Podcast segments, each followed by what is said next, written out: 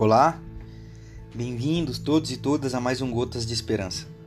O evangelho de hoje é Mateus capítulo 5, os versos de 17 a 20. Não pensem que vir abolir a, abolir a lei ou os profetas. Não vim abolir, mas cumprir. Digo-lhes a verdade: enquanto existirem céus e terra, de forma alguma desaparecerá a lei, a menor letra ou o menor traço, até que tudo se cumpra.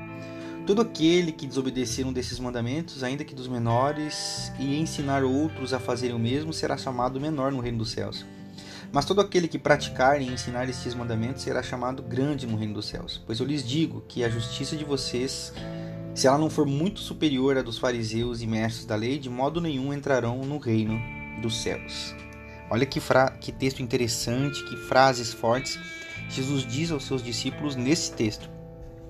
Se a justiça de vocês não for muito maior que a dos fariseus, de modo nenhum entrarão no reino dos céus. O que é a lei? O que significa cumprir a lei?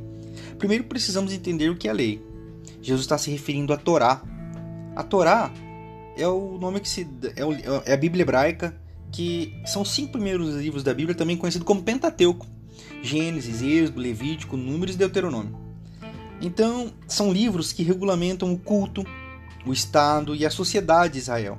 Ali estão as orientações de Deus sobre a nação e sobre como a nação deveria se organizar e formular a sua constituição.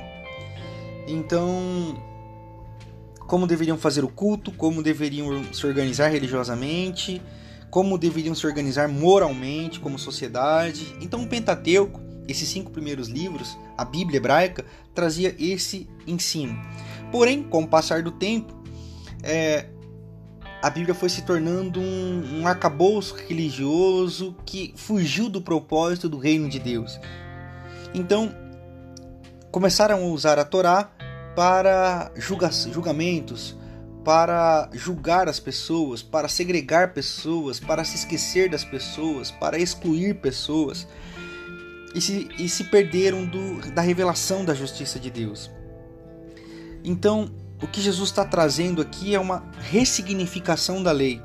Se a lei significava a justiça de Deus, e a palavra justiça aqui significa equidade, significa igualdade, significa organização justa,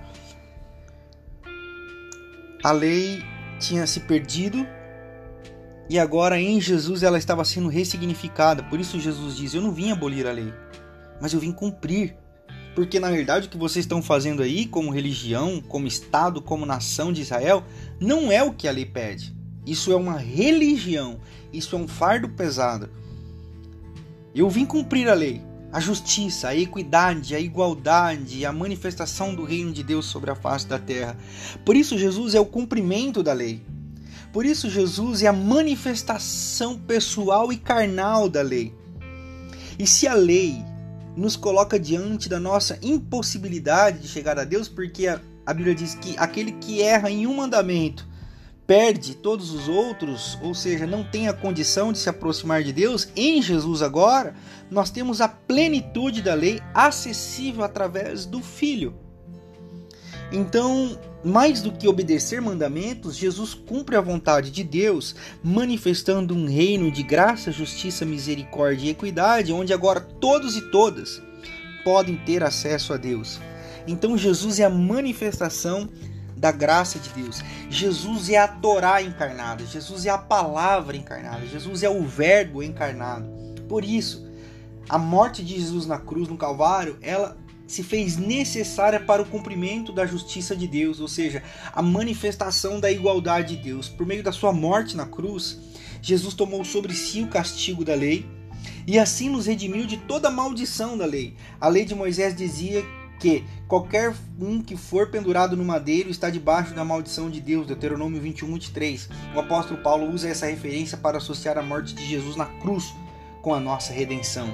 Todos nós, incapazes de cumprir a justiça de Deus, estávamos sob a maldição de Deus, mas Cristo nos redimiu da maldição da lei quando se tornou maldição em nosso lugar. Gálatas capítulo 3, verso 13. Então, agora, por Jesus de Nazaré, nós temos a possibilidade de existir, de ser, de viver debaixo da misericórdia e não mais da lei e da justiça. Agora nós estamos diante do amor e da redenção de Jesus. Compartilhe essa mensagem com alguém e seja que seja edificante, seja edificado para a glória de Jesus. Amém.